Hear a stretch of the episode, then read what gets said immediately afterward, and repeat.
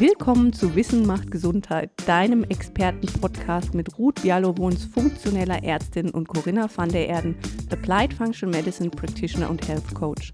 Hol dir wöchentlich das Wissen, Know-how und die Inspiration, um in Zukunft die Stellschrauben für deine optimale Gesundheit zu kennen und optimal zu justieren und dein eigener Health Advocate zu werden. Lass dich inspirieren, es wird sich für dich lohnen. Herzlich willkommen zurück zu unserer nächsten Podcast-Folge. Hallöchen, liebe Corinna. Hallo, liebe Ruth. Da sind wir wieder. Schon wieder zum Thema Kinder.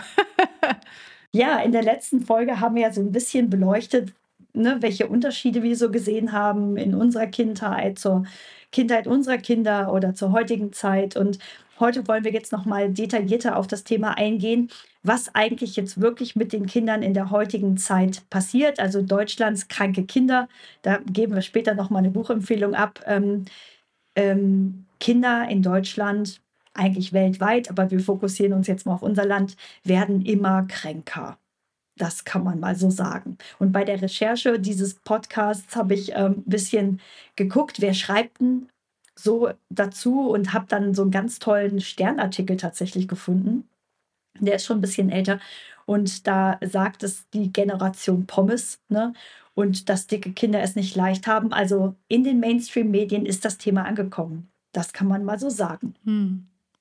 Ja, aber weißt du, in den Mainstream-Medien ist das Thema dicke Kinder angekommen. Ne? Dass es heißt, okay, die Kinder sind zu übergewichtig. Aber das Thema kranke Kinder ist meines Erachtens im Mainstream überhaupt noch nicht angekommen. Ne? Und das ist das, was mich eigentlich erschreckt. Natürlich finde ich das entsetzlich, wenn ich draußen bin und sehe, wie viele Kinder übergewichtig sind.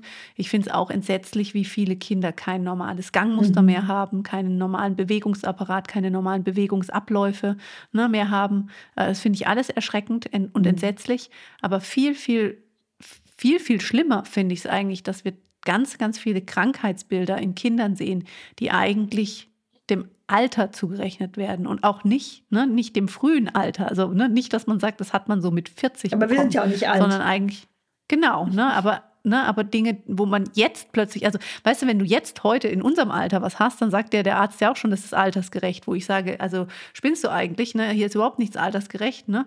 Also ich, es gibt jetzt noch keine degenerativen Erkrankungen, ne, so alt sind wir noch lange nicht, aber das ist doch entsetzlich, dass wir jetzt plötzlich akzeptieren, dass unsere Kinder Krankheitsbilder haben, die eigentlich wirklich dem Alter zuzuordnen sind ne? und bis vor 40, 50 Jahren eigentlich bei keinem Kind aufgetreten sind. Ne? Und ich denke, das, das, war, das war das, was wir heute mal so ein bisschen besprechen wollten. Krankheitsbilder, die wir regelmäßig sehen, mit denen wir natürlich auch viel ähm, in der Arbeit arbeitsmäßig zu tun haben ne? und wo man ganz klar sagen kann, in all diesen Bereichen ist auf jeden Fall eine Verbesserung möglich. Ähm, meines Erachtens in ganz vielen Fällen, weil es sich eben noch um einen jungen Körper handelt, auch eine wirklich ganz deutliche Verbesserung. Ne? Junge Körper regenerieren in der Regel doch noch besser. Ne? Und ähm, es geht aber einfach darum zu erkennen, was macht diese Körper krank ne? und was muss man in dem Leben ändern, damit dieser Mensch ein gesundes, glückliches Leben leben kann. Weil wenn ich schon krank starte, werde ich nicht gesund enden. Ja, und vor allen Dingen, was heißt das auch für unsere Gesellschaft? Ne? Also kranke übergewichtige, kranke Kinder mit Krankheiten, die Erwachsenen eigentlich angehören, ne, ähm, werden in der Arbeitswelt nicht die Leistung erbringen können, die man eigentlich bräuchte, um ein Land in die nächste Generation zu führen. Das wird nicht funktionieren. Ne, die sind ständig Nein. krank, die fallen aus, die sind nicht so belastbar. Ne? Wer, wer soll denn die Jobs machen? Wer soll denn vielleicht dafür arbeiten, dass das Rentensystem nicht zusammenbricht? Es wird zusammenbrechen wahrscheinlich, aber ne? wie soll das werden, wenn wir die nächste Generation schon krank in den Kindergarten schicken? Ja, vor allem auch, also selbst wenn man das, wenn man es mal wegnehmen will von dem rein rationalen, was soll das für eine Welt sein? Also wenn ich schon als Kind quasi unter Schmerzen und also wenn ich als Kind schon krank bin, mhm. Ne, wie, wie, wie, wie, wie wird das dann, im, im, wenn ich erwachsen bin und dem Stress des Erwachsenseins ausgesetzt bin und eigentlich gar nicht mit voller Kraft in diese Erwachsenenphase gehe? Mhm. Ne?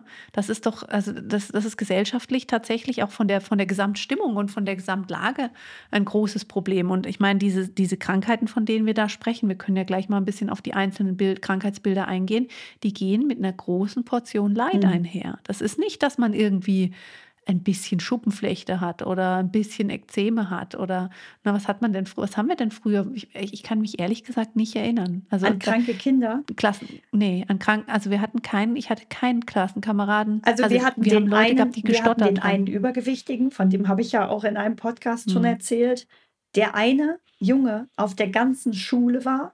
Das ist, finde ich, total krass. Also bei uns gab es wirklich keine übergewichtigen Kinder, nur diesen einen Jungen. Und ähm, es gibt niemanden, an den ich mich erinnere als Kind, der eine Erkrankung hatte, den ich kannte. Also ich kenne Sto ne, Stottern, es gab so mal den einen oder anderen, der hat gestottert.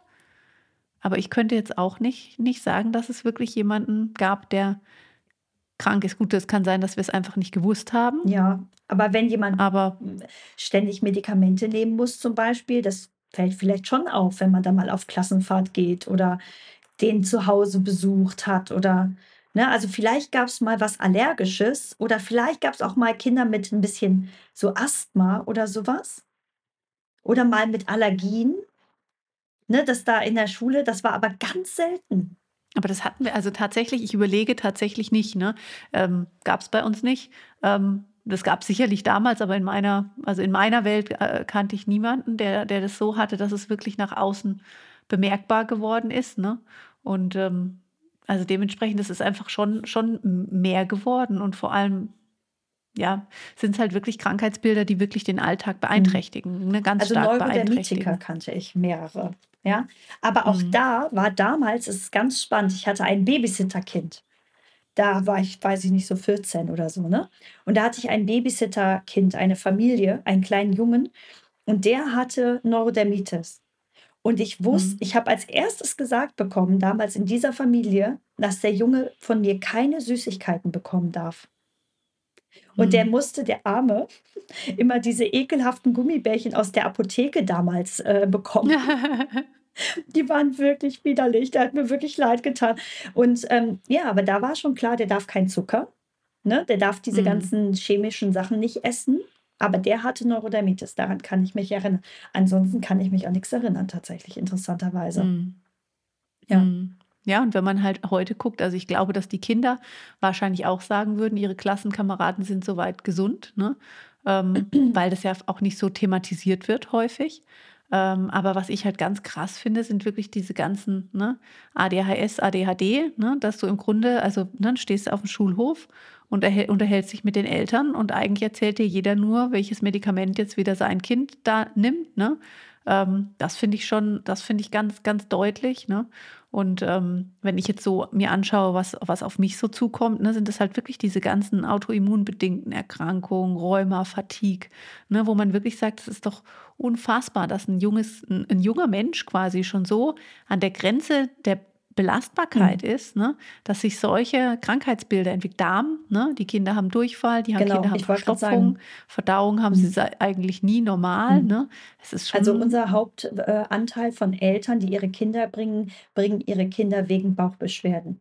Ne, Bauchbeschwerden sind das, äh, sind das eins der größten Themen, die ich in der Praxis sehe, weil wir sind ja keine Kinderärzte. Ne? Das heißt, ähm, ich mache keine kinderärztliche Abklärung. Das muss ein Kinderarzt machen, bitte. Ne?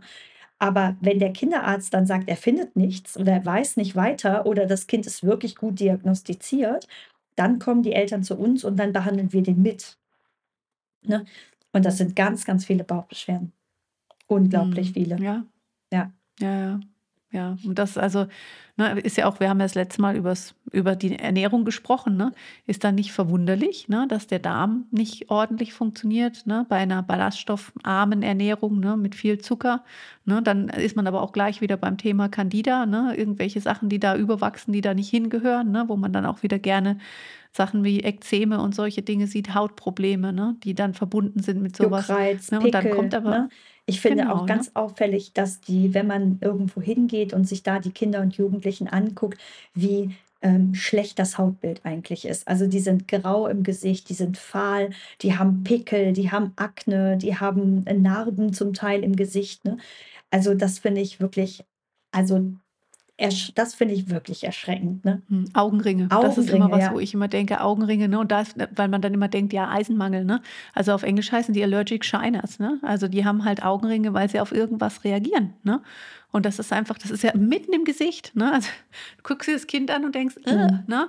Ähm, da stimmt mhm. was nicht. Ne? Und es wird aber das einfach. Das ist eine ne, Blickdiagnose. Ne? Also das kann man ja, sehen. Ne? Also man kann diese, wenn man da so ein bisschen drauf geschult ist, erkennt man die auf die Entfernung. Ne? Das ist, mhm. und mir tut das so schrecklich leid, wenn ich dann an so einer Supermarktkasse stehe, weil das ist so der Schnittpunkt, den ich mit vielen Menschen so habe in meinem Leben, glaube ich. Ansonsten halte ich mich relativ fern ähm, treffe ich mich nur mit ausgewählten Personen. Aber im Supermarkt habe ich halt eine große Schnittmenge. Und ähm, wenn ich da Kinder an der Kasse beobachte, und das tue ich halt, weil ich da stehe, ich finde, jedes Mal möchte ich hingehen und sagen, Mensch, die braucht mal Blutbild und der fehlen doch Omega-3-Fettsäuren und das Vitamin D sollte man kontrollieren und bitte gib ihr doch nicht dieses Essen, bitte kauf ihr mal Gemüse. Also ich habe da, ich habe, ich spüre da einen persönlichen Schmerz tatsächlich. Deswegen glaube ich, haben wir auch so eine komische Mission hier. Ja, ich äh, spüre den Schmerz. Ich finde das ganz schlimm. Ja. Ja, weil der Schmerz wird größer. Ne? Also das ist, es, die Sache ist, ich meine, sie müssen ja in der Zeit, wo sie so klein sind, nur wachsen. Sie müssen ja nur die Knochenstruktur schaffen, die sie durchs ganze und Leben das Gehirn. trägt. Ne? Sie müssen wiren. Genau, sie müssen das Gehirn bilden, ne? was sie, was sie, was sie quasi durchs Leben trägt. Sie müssen die, dieses Bindegewebe schaffen. Ne? Und ähm, die Sache ist aber dann kommt halt auch noch die Phase, wo sich dann dieses ganze hormonelle verändert. Ne? Und das ist halt tatsächlich, ne, die Hormone wirken ja alle miteinander und stehen mit den Neurotransmittern in Kontakt. Und ne, diese ganze Regulation, die dann da stattfinden muss, die halt auch wieder quasi unser, unsere Gefühle und auch unser Hirn beeinflusst, das, das, das braucht Nährstoffe, um zu funktionieren. Und das braucht vor allem wenig Störfaktoren. Ne? Und wenn ich quasi jeden Tag zig Störfaktoren hervor, heraufbeschwöre, ne, dann kommt irgendwann so eine Veränderung und die ist sowieso anstrengend für den Körper. Das war ja für uns früher auch durchaus anstrengend, als da die ganzen Hormone ja. gekommen sind. Aber man hat das irgendwie bewältigt. Nur wenn man quasi kurz schon vorm, ne, wenn, wenn, wenn man schon am Ende der Fahnenstange ist und dann kommt noch so eine große Veränderung, dann geht halt irgendwann gar nichts mehr. Ja. Ne? Und dann haben die Kinder Schlafstörungen und Depressionen und was weiß ich was, wo man sagt, ja, das ist eigentlich auch nicht das, was in dem Alter stattfinden sollte. Eigentlich solltest du dich freuen über deine neuen Hormone und äh, dem anderen Geschlecht hinterherlaufen und dich nicht mit dir selber beschäftigen und sagen, das Leben ist zu Ende, es ist alles so fürchterlich. Ja, und das ist ja, ja jetzt gerade in der Corona-Zeit wirklich äh, deutlich eskaliert. Also das heißt, die ganzen, ähm, ähm, sagen wir mal, psychologisch auffälligen Kinder, die fallen jetzt richtig auf und da sind die ganzen Symptome wirklich viel, viel schlimmer geworden. Ne? Das heißt, im Prinzip ähm, führt die Mangelernährung und das, was wir quasi mit den Kindern an der Beschäftigungsfront nicht tun oder die Kinder eben nicht tun dürften während Corona. Ne? Es sind ja nicht die Eltern schuld, sondern da wurde ja verboten, dass man auf die Spielplätze gehen darf und so weiter. Das heißt, da wurde alles beschnitten, was ein Kind braucht, um gesund zu wachsen und sich gesund zu entwickeln. Und wir haben eine unfassbar große Rate an Kindern, die suizidal sind, also selbstmordgefährdet, Kinder, die sind depressiv, Kinder, die haben Angststörungen entwickelt. Ich hatte eine junge Patientin, die konnte nicht mehr zur Schule gehen, vor lauter Angst vor den mhm. ganzen Viren. Ne? Die, die hat sich nicht mehr aus dem Haus getraut. Ne? Und das ist doch wirklich unfassbar traurig was wir sozusagen den Kindern mit den Regeln, die für alle nicht so richtig sinnvoll gewesen sein könnten, angetan haben. Ne? Und das muss man halt einfach gucken. Und wenn man sich jetzt mal anguckt, was entwickelt sich denn da jetzt? Also so ein übergewichtiges Kind hat auch kein leichtes Leben in der Schule. Ja, das wird mhm. gehänselt, das wird beim Sport nicht in den Sportclub gewählt. Ja, das, das mag sich nicht bewegen, weil es sich unwohl fühlt. Wenn es sich nicht bewegen mag, weil es sich unwohl fühlt, bewegt es nicht nicht. Wenn es sich nicht bewegt, wird es weiter übergewichtiger. Ne? Der Stoffwechsel wird schlechter. Ne? Die werden lethargischer. Die kommen eben in so Mood Swings, also kriegen Stimmungsschwankungen und dann bis hin zu den Depressionen. Aber auch das sind so die, das ist so die eine Seite und die andere Seite sind die ganz klassischen, banalen, also mittlerweile Volkskrankheiten, ne? Bluthochdruck, Diabetes, Gicht, also Zuckerkrankheit, Gicht, ne? solche Dinge. Aber auch Krebs nimmt zu. Das darf man auch nicht vergessen. Ne? Auch ein Zustand, der durch Entzündungen ausgelöst wird im Stoffwechsel. ne? und Autoimmun- und Darmstörungen. Mhm. Also eigentlich, früher hat man immer gesagt, Kinder sind keine kleinen Erwachsenen in der medizinischen Ausbildung. Das hat man immer gesagt. Ne? Wir haben immer gesagt, mhm. Pädia also Kinder gehen zum Kinderarzt, weil Kinder keine kleinen Erwachsenen sind. Kinder mhm. muss man völlig anders behandeln. Jetzt haben aber Kinder genau dieselben Erkrankungen wie Erwachsene. Was machen wir denn jetzt? Tja, Lebensstil verändert, würde ich sagen, wie bei den Das ist ja total öde, was du hier wieder erzählst. total doof, ne? Irgendwie so Voll logisch. Blöd. Nein, aber ja, können wir jetzt mal über ja. was anderes reden? Immer dieser Lebensstil. Nein, aber das ist einfach, ne, das, wenn, man, wenn man sich anschaut, was die Kinder eben heute für Krankheiten haben, dann ist auch da immer das Thema Entzündung ein ganz, ganz großes. Ne? Und Entzündung entsteht durch das, was wir jeden Tag tun oder eben nicht tun. Und dementsprechend ist da ein ganz, ganz großer Hebel. Ne? Und wenn wir sehen, dass die Kinder frühzeitig solche Krankheitsbilder entwickeln, die sich eigentlich, für die der Körper noch ausreichend Resilienz haben hätte sollen, um sie quasi auszugleichen, dann ist wirklich die Frage, an welcher Stelle fehlt das, ne? weil das ist natürlich auch, wir sagen immer, was alles falsch gemacht wird, aber es wird halt auch viel zu wenig gegeben. Die Kinder haben nicht die entsprechende Substanz. Ne? Wenn ich quasi in der Mutter groß geworden bin, aufgewachsen bin, äh, im, im, im, äh, im Bauch von der Mutter, die quasi selber nährstoffmäßig schon völlig am, am, am Rande gewesen ist ne? Ähm, und dann vielleicht halt auch ne, über die Nahrung nicht ausreichend bekomme, dann, dann kann ich nicht, ich kann nicht resilient sein. Wie soll der Körper denn regulieren, ne? wenn immer, wenn es immer halt gerade ausreicht. Mhm. Ne? Und wenn ich immer von der eigenen Substanz mhm. lebe. Ne? Und dementsprechend kann man auch da wieder an unterschiedlichen Stellen anpacken und mehr von den guten Dingen geben und weniger von dem, was offensichtlich stört. Und dann bin ich mir ganz sicher, dass diese kleinen Körper eine unglaubliche Resilienz zeigen und viel, viel schneller reagieren, als, als wenn man dann schon 40, 50 oder also 60 davon bin ist. ich auch total überzeugt und äh, finde das auch nochmal wichtig, dass du das jetzt nochmal sagst. Also das, was im Mutterleib passiert, ist entscheidend für die Entwicklung des Kindes. Das heißt, wenn man da sich nicht gesund ernährt, keine Omega-3-Fettsäuren zu sich nimmt zum Beispiel, hat das Kind schon ein kleineres Gehirn, wenn es auf die Welt kommt. Dazu gibt es Daten, ne? gibt es ganz gute mhm. Studien dazu. So, und ein Omega-3-Fettsäuremangel lässt das Gehirn schrumpfen Und ähm, besteht ja aus besteht Fett. ja nur aus Fett. Genau. Wenn es nicht da ist, woher, was, muss, wo soll der Körper es dann, dann muss man machen? sich nicht wundern, dass das auch quasi damit einhergeht, dass man eben kognitiv, also mental, keine besonders gute Leistungsfähigkeit zeigt. Ne? Und es gibt gute Daten auch dazu, dass man Depressionen hervorragend mit der Substitution von Omega-3-Fettsäuren zumindest mal unterstützend behandeln kann, ne? ähm, was hervorragend funktioniert. Aber da, da, mhm. ne, da fehlt es schon am Anfang. Das ist doch absolut ähm, unglaublich. Und ähm, wir können ja da nochmal den Schlenker machen zum Thema Genetik, weil es wird ja auch ganz häufig immer ganz gerne noch gesagt, ähm, ja, es liegt an den Genen. Ne? Das hatte meine Mutter ja auch oder mein Vater ja auch. Aber das Konzept ist ja mittlerweile Gott sei Dank überholt. Ne? Naja, ich meine, also es gibt ja schon genetische Dinge, die man vererben kann, aber die Sache ist, man darf nie vergessen, man vererbt ja auch einen Lebensstil, nicht nur die mhm. Gene. Ne? Und eine mhm. Einstellung wird auch vererbt. Ne? Und ähm, im Endeffekt, also wenn wir, wenn das, was wir heute sehen, genetisch wäre, das wäre ein Wunder der Natur, weil wir einfach einen viel zu langen ähm, äh, Lebenszyklus haben. Ne? Unsere Gene verändern sich nicht so schnell. Ne? Und dass sich von, von einer Generation auf die nächste oder von ein, zwei Generationen, über zwei Generationen so viel verändert, das kann nicht genetisch sein. Ne? Und wenn wir sagen, wir können uns nicht erinnern an die kranke Kinder und heute sind diese Krankheiten so prävalent, dann ist das keine genetische Sache. Dann mag es sein, dass die Eltern einem eine suboptimale genetische Ausgangsposition gegeben haben, aber die Gene funktionieren immer mit der Umwelt. Umwelt. Und das, was sich verändert hat, ist die Umwelt. Und diese Umwelt funktioniert schlicht und einfach nicht mit dem Genset, was wir gegeben sind, gegeben, was uns gegeben worden ist. Das ist gemacht für eine andere Umwelt. Und wenn wir das nicht geben, was diese Gene brauchen, dann machen die blöde ja. Sachen. Ne? Die versuchen einfach nur zu regulieren. Genau, die Gene können ja mit, wir wissen das ja heute, an- und abgeschaltet werden. Das heißt, alles, was wir machen, was wir essen, wie wir uns bewegen, wie wir schlafen, hat einen Einfluss darauf, wie unsere Gene an- und abgeschaltet werden. Das heißt, Gute Merkmale können ausgeschaltet sein bei schlechtem Lebensstil und negative Merkmale können angeschaltet werden. Und dann werden Dinge oder treten Dinge häufiger auf, als sie müssten. Und das ist wieder mhm. ein Einfluss, den wir nehmen können. Das ist auch verrückt. Ne? So.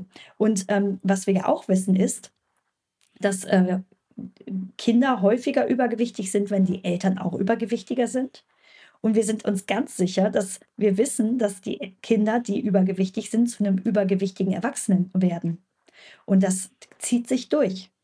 Ne? Also die haben ein super, super hohes Risiko, als Erwachsener dann auch wirklich übergewichtig zu bleiben.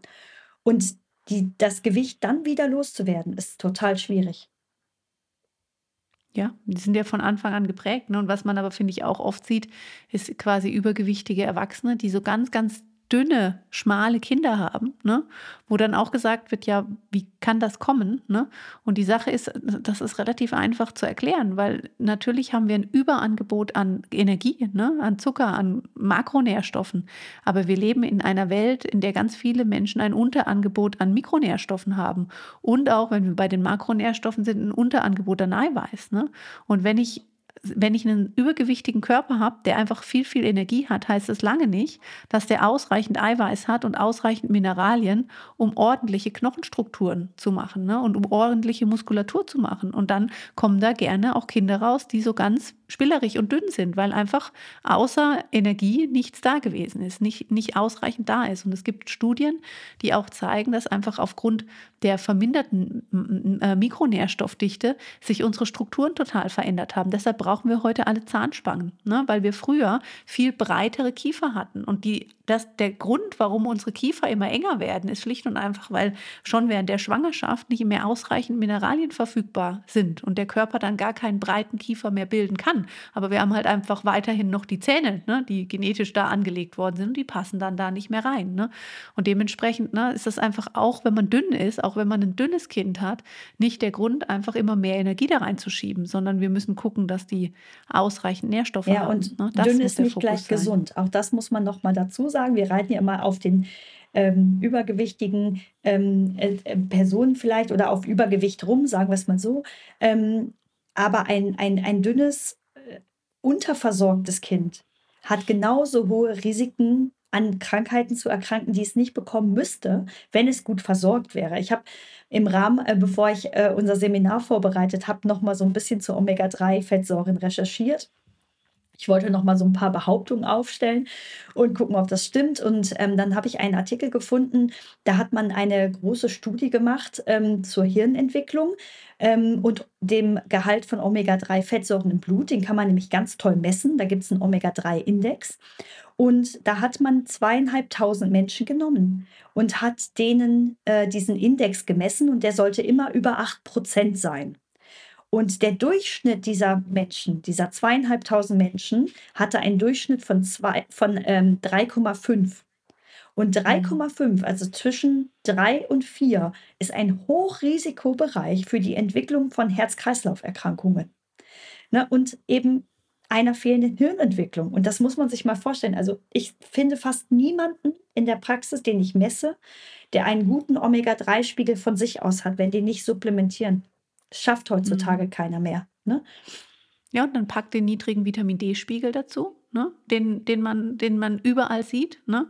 Und dann wissen wir, Vitamin D ist wichtig für die Kalziumaufnahme und dann ist es wichtig, dass wir Kalzium für die Knochen haben und dann können wir auch keine Knochen bilden und dann hat man plötzlich so Sachen wie Kreidezähne, ne?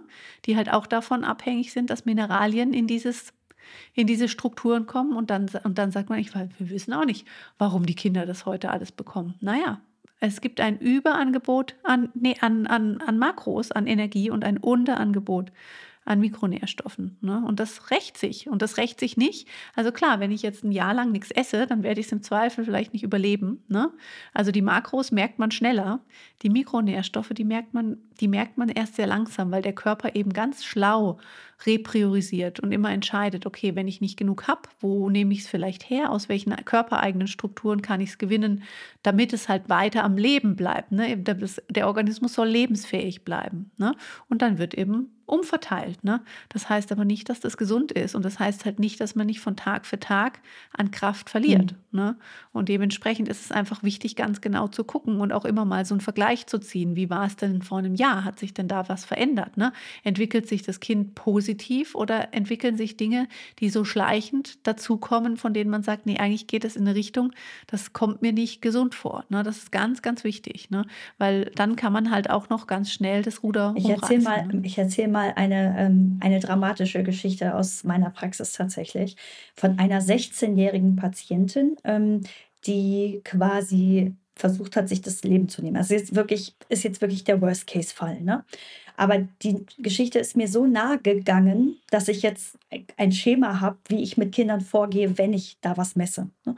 Und ähm, die Mutter war meine Patientin und hat mich dann gebeten, ob ich mir dieses Mädchen angucken kann. Und ich habe ganz klar gesagt, du, ich bin kein Psychiater. Ne? Also ich kann äh, mhm. nicht ähm, da irgendwelche Interventionen machen. Das war von vornherein klar. Die war auch in guter äh, psychiatrischer Mitbetreuung und auch in der Klinik.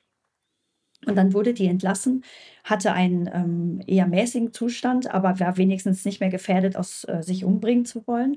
Und dann habe ich gesagt, ich mache nur die Begleitung. Ich mache die Ernährung, ich mache den Darm und ich mache die Nährstoffe. Und dann haben wir die gemessen in der Praxis. Und ähm, so einen miserablen Nährstoffzustand habe ich bei noch nie wieder jemanden gesehen. Die hatte also quasi weder Eisen, der, der Speicher war fast komplett leer, die hatte gar keine B-Vitamine und die hatte überhaupt kein Omega-3. Und dann hatte die auch noch eine massive Schilddrüsenunterfunktion.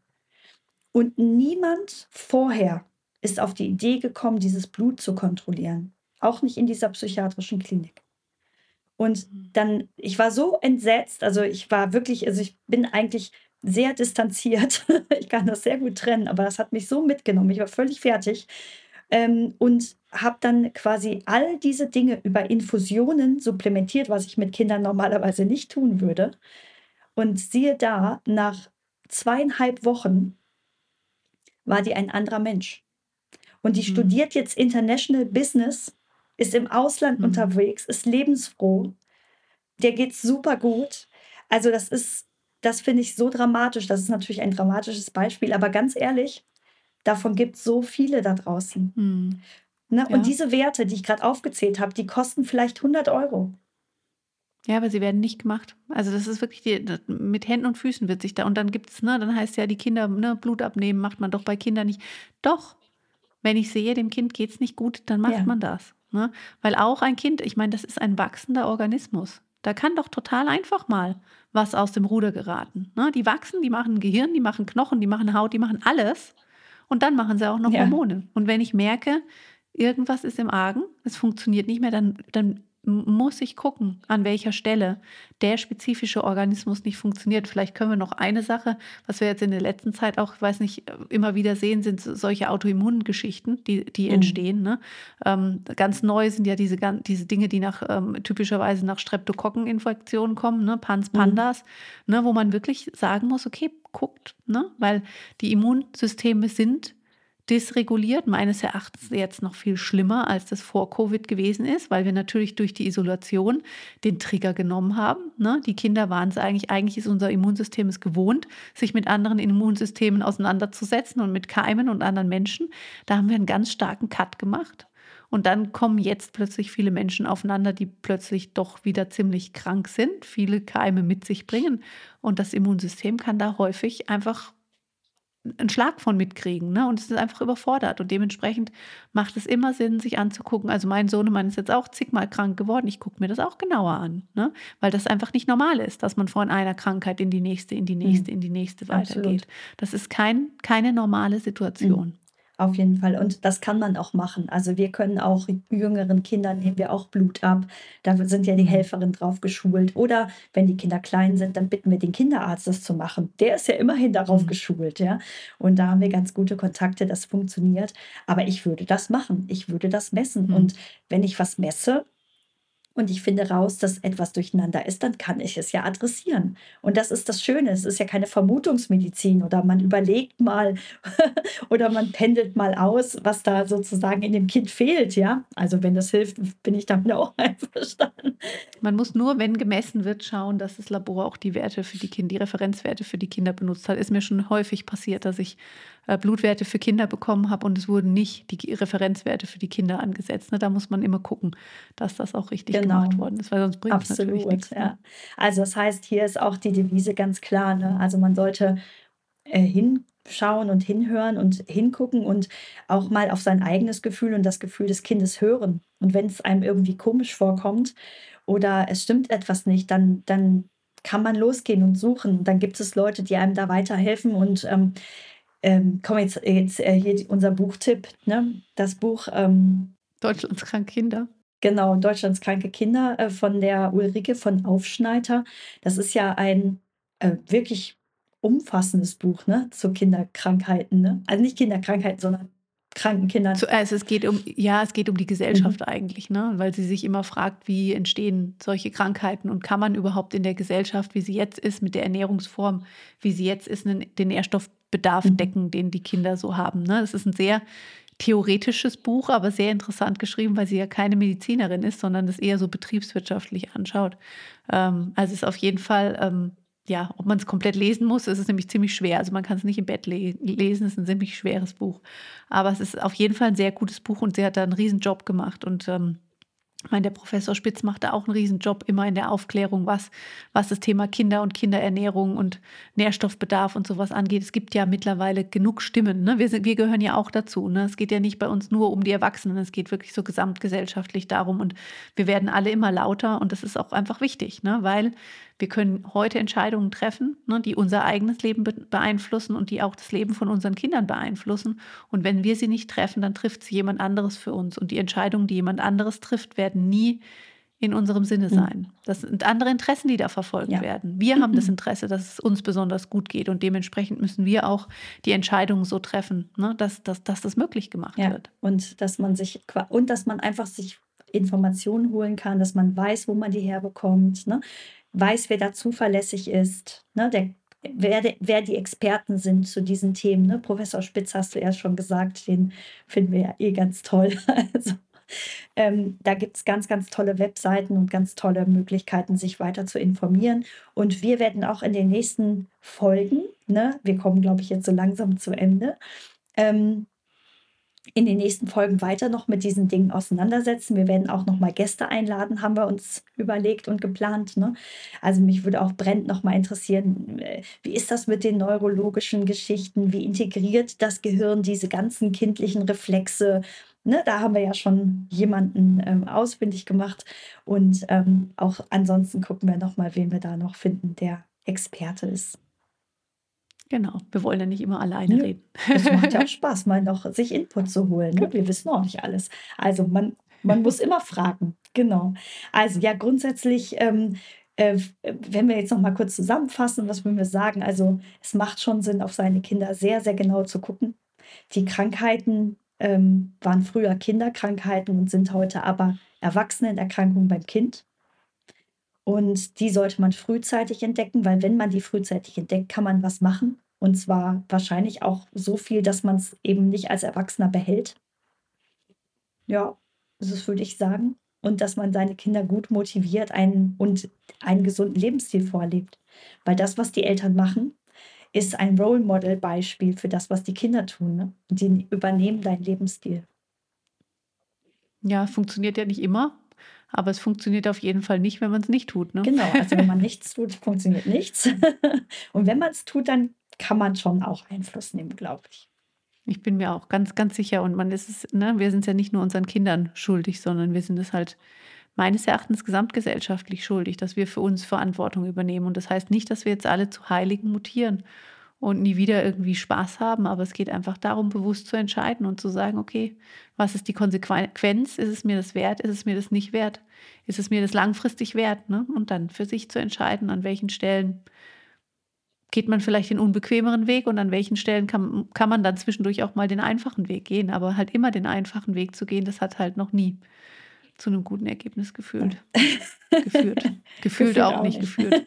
Gefühlt ist auch schlecht. So, ich glaube, ich glaub, es ist gut. Gefühlt ist jetzt Gefühlt gut, ist wir gut. sind jetzt müde. Wir gehen jetzt schlafen, genau. Ja, hat mir wieder total Spaß gemacht, Corinna. Ich freue mich auf die nächste Aufnahme. Seid mhm. gespannt. Ja, auch, schickt, ja. euch, äh, schickt uns eure Inspirationen. Und, ah, was äh, unser äh, lieber Chanel noch gesagt hat, der unseren Podcast ja mal für uns schneidet, den gibt es jetzt übrigens auch auf YouTube zum Angucken.